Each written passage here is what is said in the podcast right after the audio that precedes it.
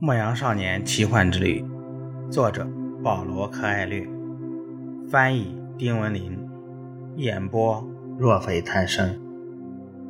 第五集，我是撒冷之王。老人说：“为什么一位王要和牧羊人交谈？”男孩极为钦佩而腼腆地问：“原因有好几个，不过咱们先说最主要的。”那就是，你已经能够完成你的天命了。男孩不知道什么是天命。天命就是你一直期望去做的事情。人一旦步入青年时期，就知道什么是自己的天命。在人生的这个阶段，一切都那么明朗，没有做不到的事情。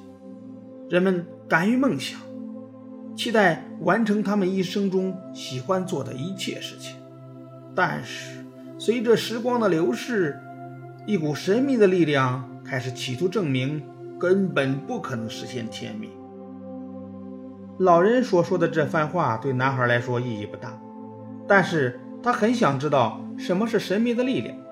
这要是讲给那个女孩听，她会惊讶的目瞪口呆。那是表面看来有害无益的力量，但实际上，它却在教你如何完成自己的天命，培养你的精神和毅力。因为在这个星球上存在一个伟大的真理：不论你是谁，不论你做什么，当你渴望得到某种东西时，最终一定能够得到，因为这愿望来自宇宙的灵魂。那就是你在世间的使命。就连云游四方也算吗？还有跟纺织品商人的女儿结婚也算吗？寻找宝藏也算。宇宙的灵魂是用人们的幸福来滋养的，又或者是用人们的不幸、羡慕和嫉妒来滋养。完成自己的天命是人类无可推辞的义务。万物皆为一物。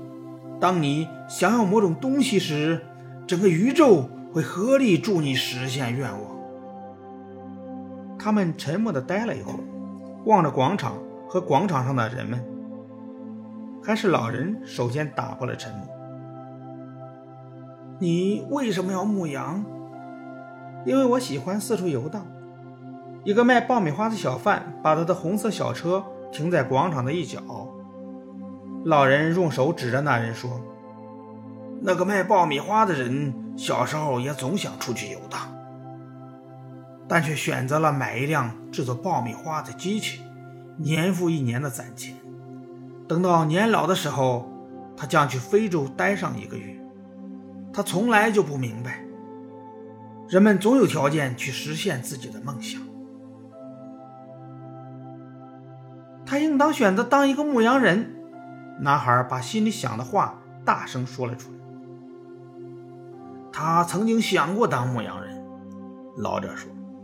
但是卖爆米花的人比牧羊人有地位，卖爆米花的人有房子住，而牧羊人只能在野外露宿。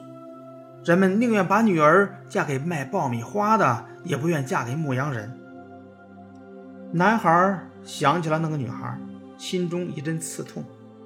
在他居住的镇上，应该也会有卖爆米花的。总而言之。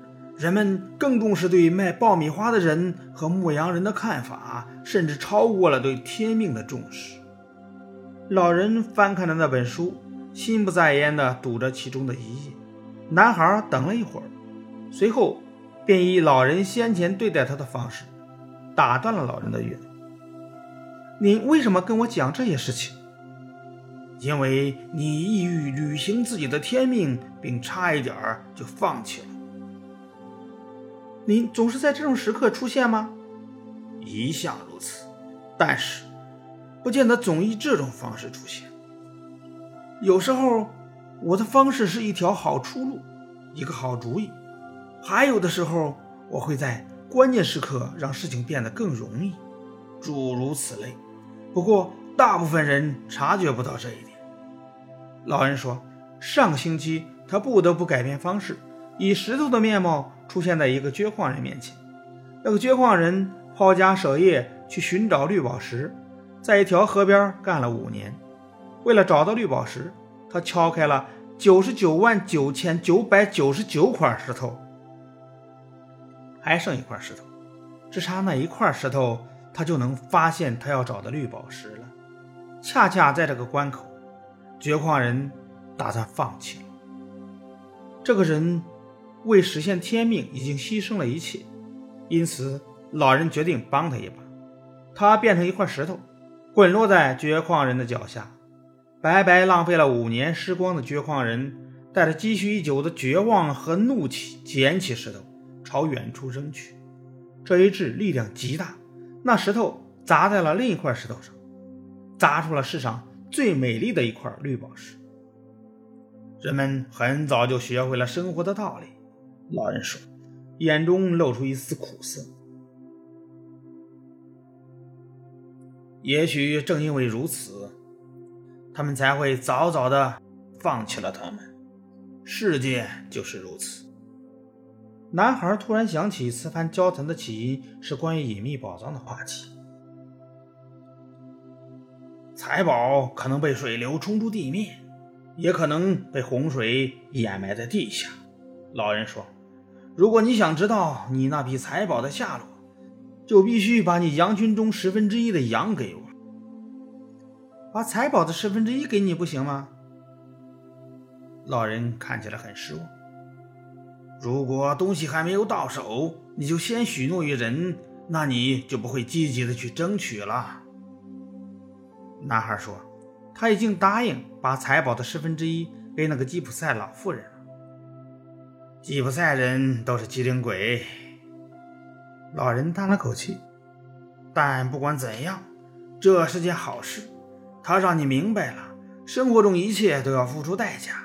这正是光明斗士意图教导人们的。老人把书还给了男孩。